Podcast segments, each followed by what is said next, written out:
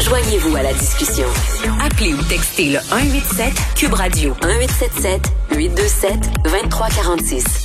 Je le disais tout à l'heure, je lève mon chapeau à toutes les femmes et les hommes qui sont derrière les émissions matinales dans tous les médias du Québec. Et les premiers devant moi étant Maude Boutet et Achille Moinet à la réalisation de cette émission, euh, que j'ai choisi de quitter euh, vendredi le 18 juin prochain. Alors maintenant, on va aller rejoindre celui qui sera à ce micro à cette heure cet automne, Philippe Vincent Foisy. Bonjour Philippe.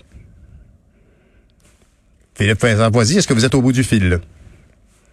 Oh ben là. Pierre. Bonjour. Oui, allô? Oui, je suis là. Ben là, félicitations. C'est tout un saut Ben, pour toi. Morning Man à. Montréal, toi. On quitte Ottawa. Oui, oui, vraiment très content de ce nouveau défi-là. Très content de revenir à Montréal. Je suis un gars de Montréal, moi, quand même. Puis ça faisait déjà euh, huit ans que j'étais à Ottawa. Alors, je suis vraiment, vraiment très content. Là.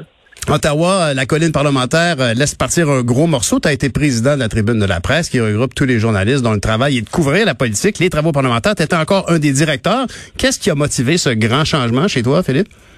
Ben écoute, Pierre, c'est vraiment euh, l'offre que, que, que Cube a faite. Je veux dire, le fait de pouvoir animer une émission du matin, c'est vraiment un privilège extraordinaire. Le fait de joindre l'équipe d'LCN aussi comme analyste, c'est, l'offre qu'on m'a faite, c'était vraiment une offre que je ne pouvais refuser, comme on dit. Ben voilà, donc, on dirait qu'on est au banquier. On peut s'entendre à quoi euh, comme style, euh, comme signature, euh, Philippe Vincent, parce que on t'a vu souvent, entre autres, comme président de la tribune de la presse à Ottawa, disons que tu n'avais pas peur de la controverse, tu as été capable d'être assez mordant avec nos politiciens. À quoi tu, tu nous annonces quoi comme style d'animation?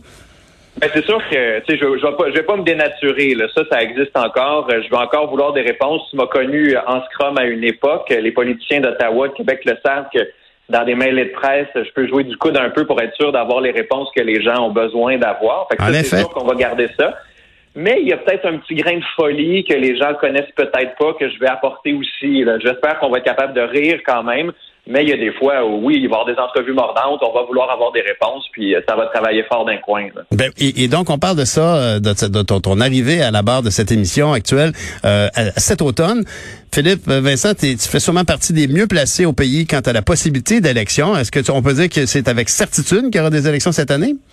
Je ne peux pas te le certifier, je peux pas te l'assurer, mais ça sent encore les élections. Moi, il y a un an et demi, j'avais parié fin août, début septembre. Je garde encore mon pari en place. Ça serait une belle fenêtre pour les libéraux là, de déclencher une élection à ce moment-là, parce qu'après ça, on s'en va en municipal, il va y avoir des élections euh, au provincial au Québec, en Ontario. Donc, ça serait quand même une belle opportunité pour les libéraux fédéraux, puis ce serait très intéressant après à peu près deux ans au pouvoir là, de retourner en élection euh, au gouvernement fédéral. Ils sont minoritaires, faut quand même le rappeler. Là. Ah Oui, et, et- évidemment, ils il rêvent d'une opportunité pour aller se retrouver majoritaire si ça peut arriver.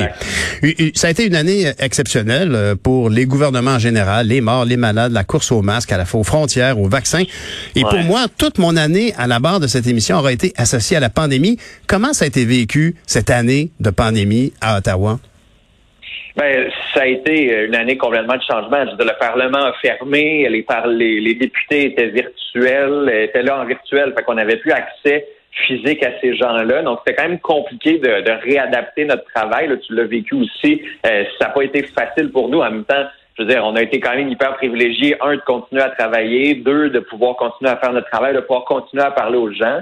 Mais tu sais, on a été très privilégiés d'être là pour pouvoir parler aux gens, pour pouvoir poser les questions que tout le monde se posait. Alors, on a reçu des courriels tout le temps, tout au long de l'année, parce que les gens avaient des questions concrètes et ont réalisé à quel point la politique, ça les touchait, à quel point les effets, les décisions des politiciens, c'était important dans leur vie.